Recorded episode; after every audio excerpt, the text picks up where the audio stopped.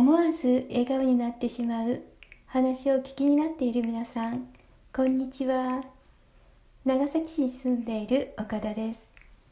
今日は春一番すべてが新しくなったことというテーマでお話をさせていただきます。私は心の病気を通して教会に行き福音良い知らせを聞きました。それはイエス・キリストが私の罪の身代わりとなって十字架の上で死なれ3日目によみがえり今も来ておられることを聞きイエス様を信じ罪を悔い改め許され救われました。その時から全てが新しくなりました。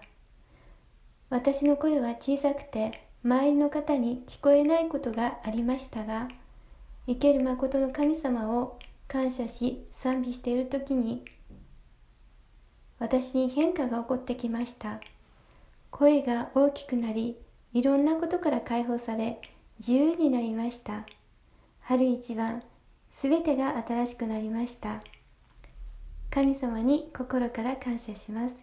お聴きくださりありがとうございます。